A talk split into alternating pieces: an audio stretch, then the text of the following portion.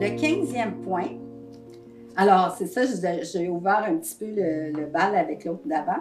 Observez celui avec lequel vous vous entretenez pour votre choix, votre achat, peu importe, là on parle d'un achat, mais cette forme passée-là est continuellement dans la vie de tous les gens, en tout temps, hein, pour mieux cerner ce qui vous attend.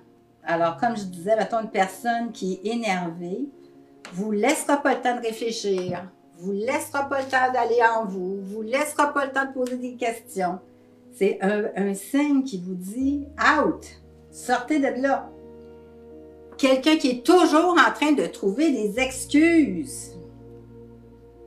Qu'est-ce qui vous attend? Je vous le dis pas, vous allez le voir.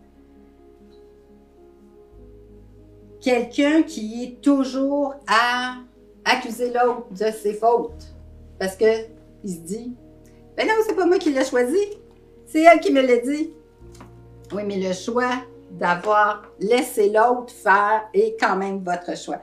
Fait qu'il faut faire vraiment attention à cerner euh, avec qui vous faites affaire, si elle a tendance à vous manipuler parce que vous vous laissez manipuler ou à vous inventer toutes sortes d'excuses parce que finalement ça l'arrangeait de vous vendre ou de vous euh, entretenir dans telle ou telle affaire. Il faut, il faut, comme je disais tantôt aussi, avoir le discernement.